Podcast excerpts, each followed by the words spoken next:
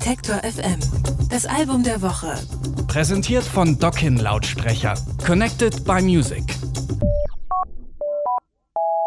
Vor vier Jahren hat Nene Cherry mit Blank Project ein beeindruckendes Comeback hingelegt. Für ihr neues Album Broken Politics hat sie sich nicht so lange Zeit gelassen. Die aktuellen Entwicklungen in der Welt lassen der Musikerin dann doch keine Ruhe.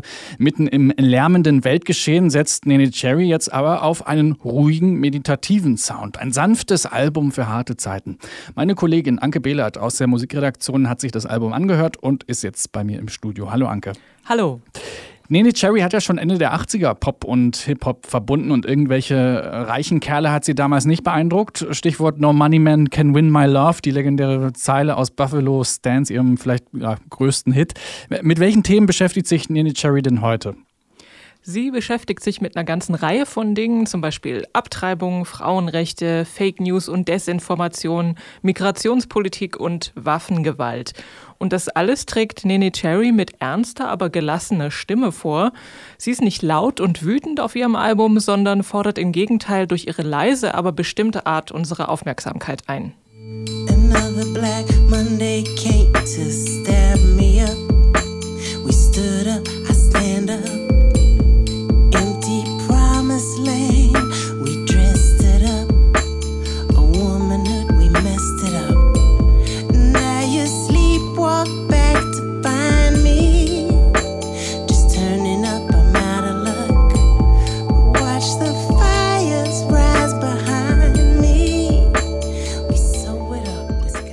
Ausschnitt aus Black Monday vom neuen Nene Cherry Album.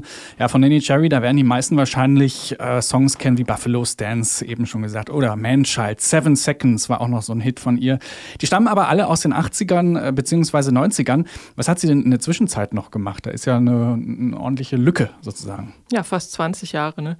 Ähm, 96 ist ja das letzte Album sozusagen vor dem Comeback erschienen. Man hat das geheißen. Damals hat sie sich auch noch so zeitgleich um ihren Stiefvater Don Cherry gekümmert, auch ein ganz bekannter Musiker gewesen, der 95 gestorben ist. Ähm, aber das Popstar-Dasein, das war nicht so ihr Ding. Das hatte sie damals schon äh, erkannt, weil 89 ist ja ihr Debütalbum rausgekommen, eben mit den ganzen genannten Hits und damit war sie ja sehr erfolgreich.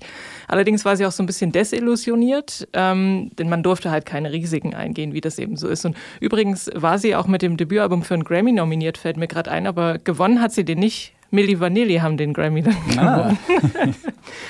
ähm, jedenfalls hat sie sich dann eine ganze Weile erstmal um ihre Kinder gekümmert. Also sie hat drei Töchter, war dann zwischenzeitlich, äh, hat sie immer mal so Gastauftritte gehabt, zum Beispiel bei Peter Gabriel oder Gorillas. Und mit ihrem Mann Cameron McVeigh hat sie ähm, Musik gemacht, weiterhin 2011 dann so mit einem schwedischen Jazz-Trio ein Album aufgenommen und 2014 dann schließlich das erste Soloalbum nach 18 Jahren Blank Project mit Fortet damals ja auch.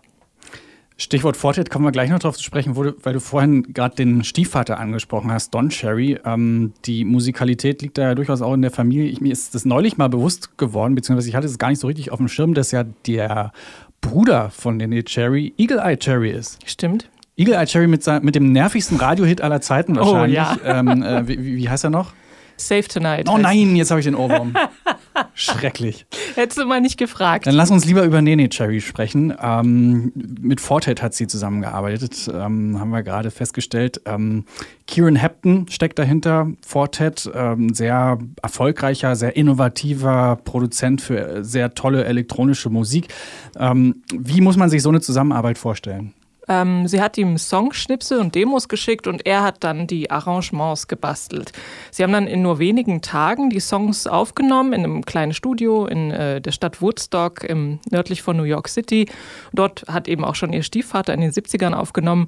Der Sound des letzten Albums, also Blank Project, war ja eher so roh und spröde und jetzt Broken Politics ist ganz anders. Das ist eher warm und sanft.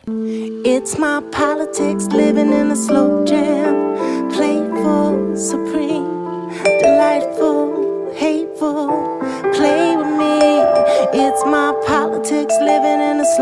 Dance.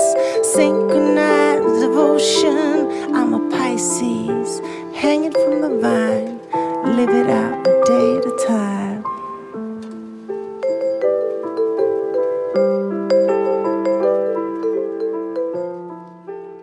Synchronized Devotion heißt der Song, den wir hier kurz angespielt haben, vom neuen Nene Cherry Album Broken uh, Politics. Wie funktioniert das jetzt auf Albumlänge für dich, Anke? Funktioniert gut, finde ich. Also sie stellt sich halt große Fragen, ne, die wir uns ja wahrscheinlich irgendwie alle gerade stellen. Wie soll es weitergehen und wie bleibt man hoffnungsvoll? An einer Stelle sagt sie dann, we clearly let us down, also wir haben uns im Stich gelassen und so kann es nicht weitergehen.